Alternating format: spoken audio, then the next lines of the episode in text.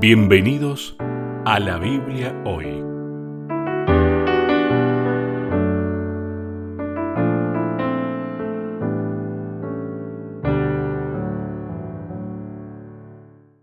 Bienvenidos una vez más, nos encontramos en la Biblia hoy. Está con nosotros el pastor Sebastián Martínez. ¿Qué tal Sebastián? ¿Cómo estás? Hola Lucho, muy bien, me encuentro muy bien disfrutando de esta primavera con, algún tinte de, invierno aquí en el hemisferio sur. Eh. Este, ha caído nieve en la cordillera de los Andes y, este, y el vientito que sopla desde allí nos ha traído una temperatura, por lo menos en la Patagonia, una temperatura muy muy baja. Bueno, voy a hacer solo un comentario de eso. Qué ganas de estar ahí.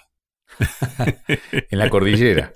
Es cierto, el viento no se disfruta, ¿no? Pero acá también tenemos viento, solamente que sin nieve. Entonces los paisajes son distintos.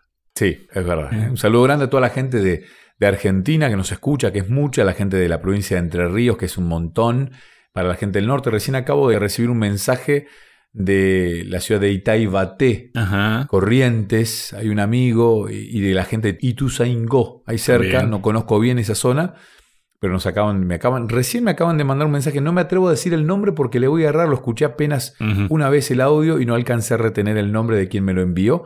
Este, sé que en, en, Itaibate nos escucha Eduardo, él comparte este programa con su amigo y, él me acaba de escribir, así que le mandamos un saludo muy muy grande para él también. Bueno, qué lindo, cómo se va sumando gente o cómo gente que se ha sumado ya hace bastante tiempo nos sigue acompañando, perdón, nos seguimos acompañando, ¿no? Eh, vos sabés que mi teoría sobre cómo se hace radio, sobre los programas, es que lo hacemos entre todos a esto. No solamente acá en un estudio este, o a través de un micrófono y nada más. ¿no? Así que muchas gracias a cada uno de ustedes. Se llama Edison Lucho. Edison, ahí mientras vos hablabas, agarré el celular y miré. Un abrazo para este, Edison entonces. Y en nombre de él le mandamos un saludo a los amigos de Paraguay, de Uruguay, a la gente de Colombia, a la gente que nos escucha en Estados Unidos, a la gente de Chile, que también es mucha. El programa tiene una repetición, salimos el viernes y también nos repiten el sábado. este, así que le mandamos un saludo grande, grande a la familia de Nuevo Tiempo Sudamérica, que es gigante, grandísima la familia. Qué buena que es la gente porque nos acepta con nuestras formas de decir las cosas, ¿no? Por ahí muy, muy argentinas. Esperemos que se entienda todo lo que decimos también en ese sentido, ¿no?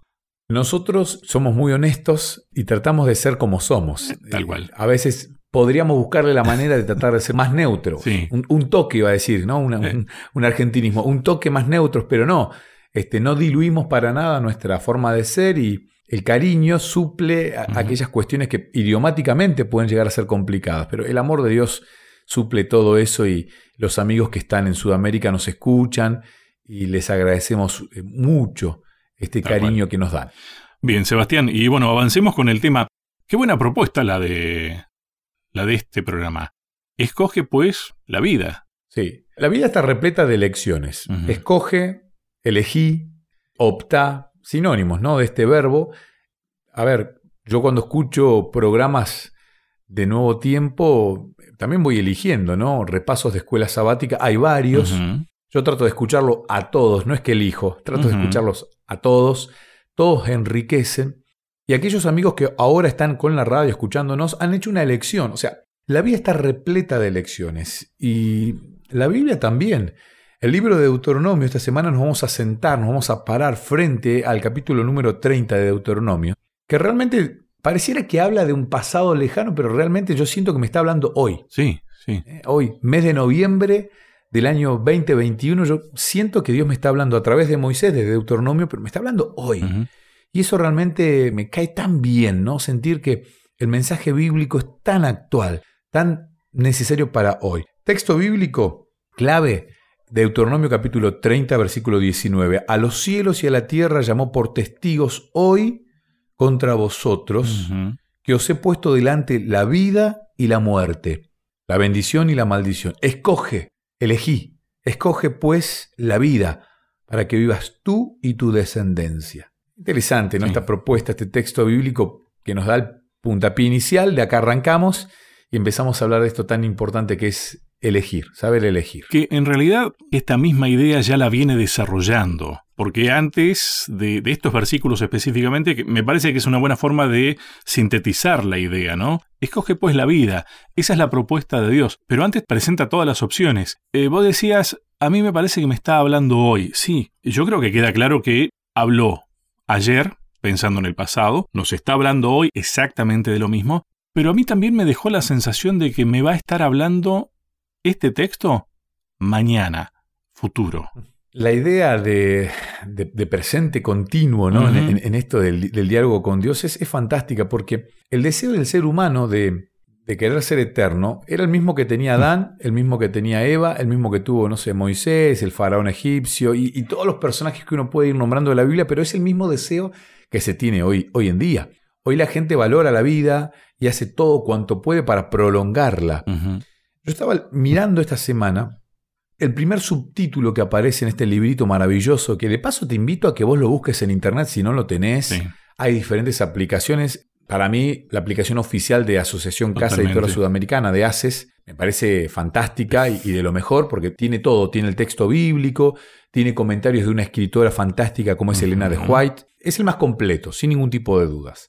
El subtítulo, el primer subtítulo que aparece en mi librito es El árbol de la vida. Y hablar del árbol de la vida ya automáticamente pareciera que estoy hablando de Adán y Eva, pero estoy hablando de hoy. El árbol de la vida, este árbol que Dios planta en el jardín del Edén, en el paraíso en el que Adán y Eva comienzan a vivir. Y Realmente la opción de Dios al principio es elijan, pero fíjate que es muy positiva porque Él no le dice lo malo, primero le dice lo bueno, elijan todo lo que quieran, tienen de todo para comer y, les marca absolutamente una libertad muy grande, eso lo vemos en Génesis, y automáticamente les hace referencia al árbol de la vida, o sea, este árbol les va a dar vida eternamente. Al escoger el mal, se privan del árbol de la vida, y fíjate vos qué cosa tan interesante, porque uno dice, un poquito malo Dios, ¿no? Nos quita el árbol de la vida, se lo lleva y lo trasplanta en el cielo. Y allá por el libro de Apocalipsis, capítulo 2, versículo 7, capítulo 22, versículo 2 y versículo 14, se vuelve a hablar del árbol de la vida ya como un árbol que va a estar en el cielo, en la eternidad, en la nueva Jerusalén. Exacto. Entonces uno dice, wow, va a volver a aparecer el árbol de la vida. Ahora, pensa este detalle. Nosotros, los estudiosos de la Biblia, digo nosotros y no hablo de ninguna denominación en particular, aquellos que estudian la Biblia, Saben que la idea del infierno continuo, del infierno, del fuego ardiendo continuamente y por la eternidad, no es bíblica. No aparece tal castigo en la Biblia. Ahora, si Dios no hubiese retirado el árbol de la vida del jardín del Edén y nos hubiese dado la posibilidad de seguir viviendo con pecado, lo nuestro hubiese sido un agobio tan grande y un problema tan grande y sin solución que nosotros realmente nos autodestruiríamos de una manera tan fea, tan grotesca. No sé si me logro explicar. Como Dios te ama, te cesa el dolor del pecado. O sea, le da a tu vida un límite, porque la vida eterna con pecado realmente es mucho más dolorosa.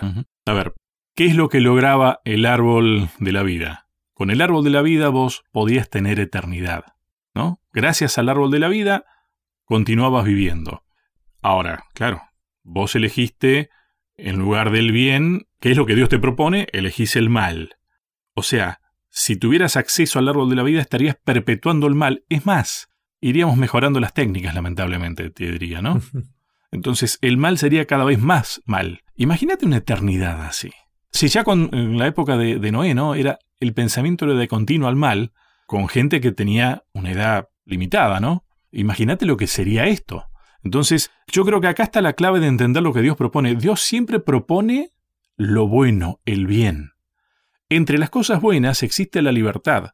Nosotros elegimos mal. No le echemos la culpa a Dios. a ver, imagínate que vos elegís bien y vos elegís seguir a Dios en un mundo de pecado eterno. Para nosotros sería realmente un infierno vivir en un mundo de continuo al pecado. Tal Ahí estaríamos en un problema realmente serio. Ahí estaríamos en una dificultad este, extrema y lo nuestro sería realmente caótico. Y al retirar Dios el árbol de la vida, está demostrando un amor. Al sufrimiento le da un fin. Si vos querés prolongar la vida, tenés la opción de obedecerlo. Y al obedecerlo, estás prolongando tu vida. O sea, siempre está. Voy a leerte un párrafo del libro El conflicto de los siglos, página 587. En medio del Edén crecía el árbol de la vida cuyo fruto tenía el poder de perpetuar la vida. Si Adán hubiese permanecido obediente a Dios, habría continuado gozando de libre acceso a ese árbol y habría vivido eternamente. Pero, en cuanto hubo pecado, quedó privado de comer del árbol de la vida y llegó a quedar sujeto a la muerte. La sentencia divina, polvo eres y al polvo volverás, señala la completa extinción de la vida. Interesante, ¿no? Porque al cesarnos el sufrimiento eterno que hubiésemos tenido, ve el amor de Dios en ese pequeño detalle. Y uno ve también que en pequeños detalles yo continuamente estoy eligiendo entre la vida y la muerte. Sí. O sea, no hay ninguna elección, ninguna, ¿eh? Ninguna elección que no afecte mi destino eterno, para bien o para mal. No lo hay. Wow, me quedaron varias ideas ahí dando vuelta. Tal vez tenemos que hacer una pausa ahora, pero sigamos hablando de esto en un ratito más, ¿eh? La primera pausa, ya seguimos.